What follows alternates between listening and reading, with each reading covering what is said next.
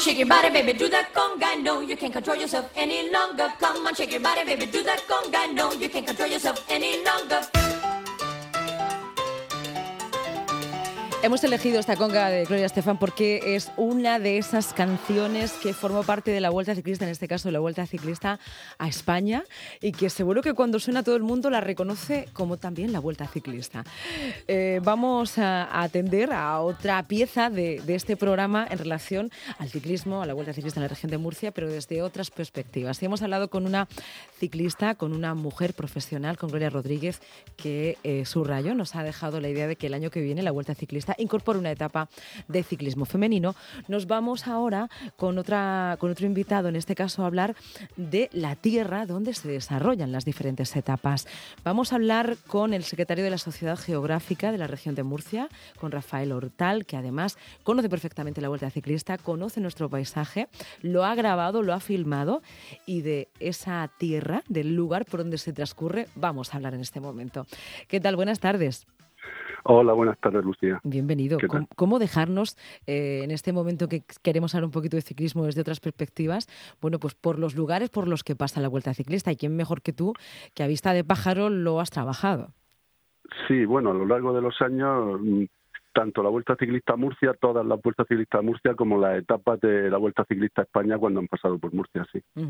Y cuéntanos cómo ha sido ese trabajo. Bueno, pues eh, eran unos años eh, tan antiguos que no había teléfonos móviles. Entonces, por ejemplo, la primera anécdota que te puedo contar es que íbamos con Mateo Campuzano en el coche y para hacer la crónica en directo, para entrar en los informativos, pues teníamos que parar en un hotel que tuviera una cabina telefónica, estar unas monedas y llamar por teléfono. O sea que, imagínate. Luego fue evolucionando, ¿no? Y ya pues sí. Claro, ahora la tecnología ha evolucionado, las cámaras inalámbricas, las cámaras, las cámaras que llevan los, los operadores de cámara en la moto son menos pesadas todo la tecnología ha ido a nuestro favor. Eh, el helicóptero, esto es que no es, esa imagen no la podemos olvidar, ¿no? Esos planos de la vuelta ciclista, ¿no? De la espiral de color eh, que tú también has podido filmar. Sí, eh, durante unos años, los años de bonanza, disponíamos de, para hacer la vuelta ciclista a Murcia, de ocho horas de helicóptero y teníamos que elegir qué, qué, qué etapas mm, filmábamos desde arriba y, que o sea, no podíamos estar volando todo el día. Entonces, por ejemplo, una de las etapas más llamativas fue la de Sierra Espuña, que en esa ocasión terminó la, vuelta ciclista en el Morrón de Totana, ahora no termina ahí, por problemas también de infraestructura y porque hay una base militar arriba. Entonces, todo nevado, el helicóptero no podía aterrizar en ningún sitio y tuvimos que saltar encima de las rocas. ¿Saltar desde el helicóptero? Bueno, saltar medio metro. Ah, vale, vale. es que tal y como lo has contado, tal y como lo has contado, Rafael, parecía que ibais con vuestras cámaras saltando desde los aires en plan película de acción al pico del morrón. Bueno, ¿eh? había un poco de acción porque el helicóptero no podía parar en ningún sitio y los militares de la base salían en busca nuestra. Claro, eso sí es acción también. Sí. Tuvimos que saltar medio metro. Bueno, no, no hubo problemas, ¿verdad? No hubo roturas. No, sin problemas.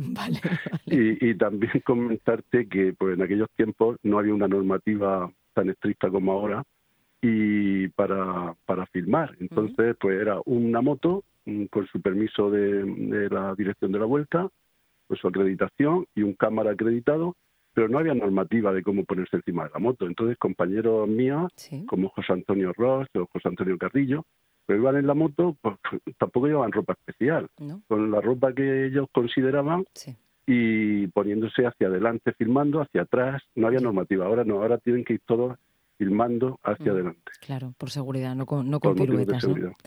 Háblanos... sí, sí, sí, no, no, continúa. No, otro detalle que tenía que decirlo es que eh, la sensación de la velocidad de los ciclistas bajando la, la, Sierra Espuña, por ejemplo, las motos no lo pueden seguir, los ciclistas van a una velocidad escandalosa y un peligro, y, afortunadamente los motoristas son grandes conductores. Háblanos un poco de, como integrante y secretario de la Sociedad Geográfica de la región de Murcia, pues un poco de esa orografía, ¿no? Mañana es un día importante por ese pico que se va a cumbrar, ¿no? Por el Morrón, el Collado Bermejo, supongo que también es importantísimo, una de las etapas claves. La dio incluso, ¿no? Para que la, que la conozcamos un poco mejor geográficamente, desde los Alcázares a, a Caravac. Háblanos un poco de, la tierra. Pues mm, nuestra tierra, eh, mm, definida por grandes viajeros, dicen que es un, un país em, pequeño. Tenemos grandes alturas, grandes fondos submarinos, una orografía estupenda, tenemos paredes lisas como el Valle de Leiva para hacer montañismo, alpinismo, y tenemos de todo, eh, altiplano, la laguna del Mar Menor. Entonces, la etapa de hoy, por ejemplo, de los Alcázares a Caravaca, pues ha pasado por la Sierra de la Pila. La Sierra de la Pila es una, una pues, el, la Garapacha, entonces está en la Sierra de la Pila.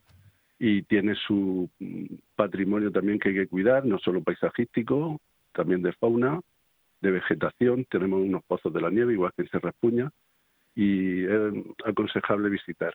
Y luego en Caravaca, pues, ¿qué te voy a decir yo de la cuesta final? que, que cuesta subir andando, pues imagínate en bicicleta. Sí, claro. O sea que, y, las vistas que hay desde arriba, pues espectaculares, pasando por lo que era la antigua vía del tren, desde Mula a Caravaca.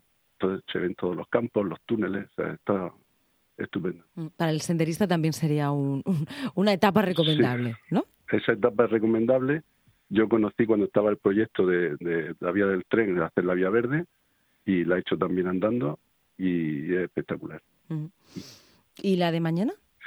Y la de mañana, que tengo aquí apuntado, que va desde Santomera a Murcia, que son lo, he escuchado el programa. Sí, parece muy como muy muy plano en principio, ¿no? Aunque también hay sierra interesante cerca, ¿no? Pero suben antes de volver a Murcia, eh, suben a, a Sierra Espuña y lo que hemos comentado antes. Entonces, a una de las dos alturas, que es la, el, último, el morrón de Totana, y antes está el, el, nivel anterior, que también es muy una dificultad, creo que son 1.200 metros, me parece, 1.200 metros de altitud. En la región el pico más alto es de Revolcadores, en Moratalla, que tiene casi 2.000. Entonces mañana van a subir a 1.200 metros, pero claro, eh, no es solo subir, sino la inclinación, es lo importante y las vistas desde arriba pues espectaculares con Serra Espuña. Y además mañana con el día que va a hacer, ¿no? Que va a ser un día casi de, bueno, casi de verano, ¿no? Van a poder disfrutar de esta primavera adelantada que tenemos con esas vistas y la, y la geografía en la región de Murcia. La última cuestión, ¿qué tiene de especial Collado Bermejo? Geográficamente. Bueno, Collado Bermejo está en plena sierra de, de Espuña, ¿no?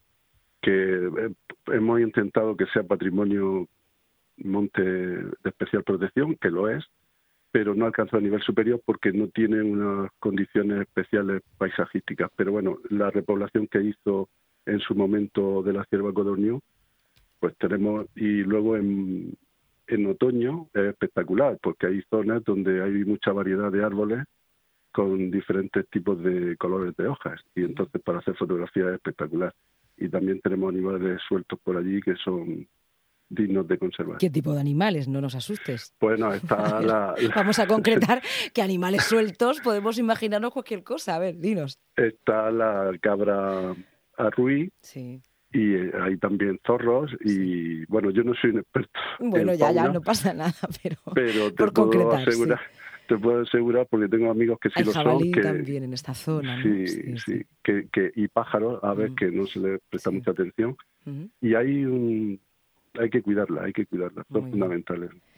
Bueno, pues Rafael, te vamos a despedir, te damos las gracias desde luego por hablarnos de algunas de, las anécdotas, por recordar un poco el pasado de esa vuelta ciclista que tú filmaste trabajando de, periodista como nuestros compañeros de aquí de la radio y hemos hecho un poquito de memoria y además hemos conocido un poco más y mejor el suelo que pisamos. Gracias y que tengas buena tarde. Gracias a vosotros. Hasta luego.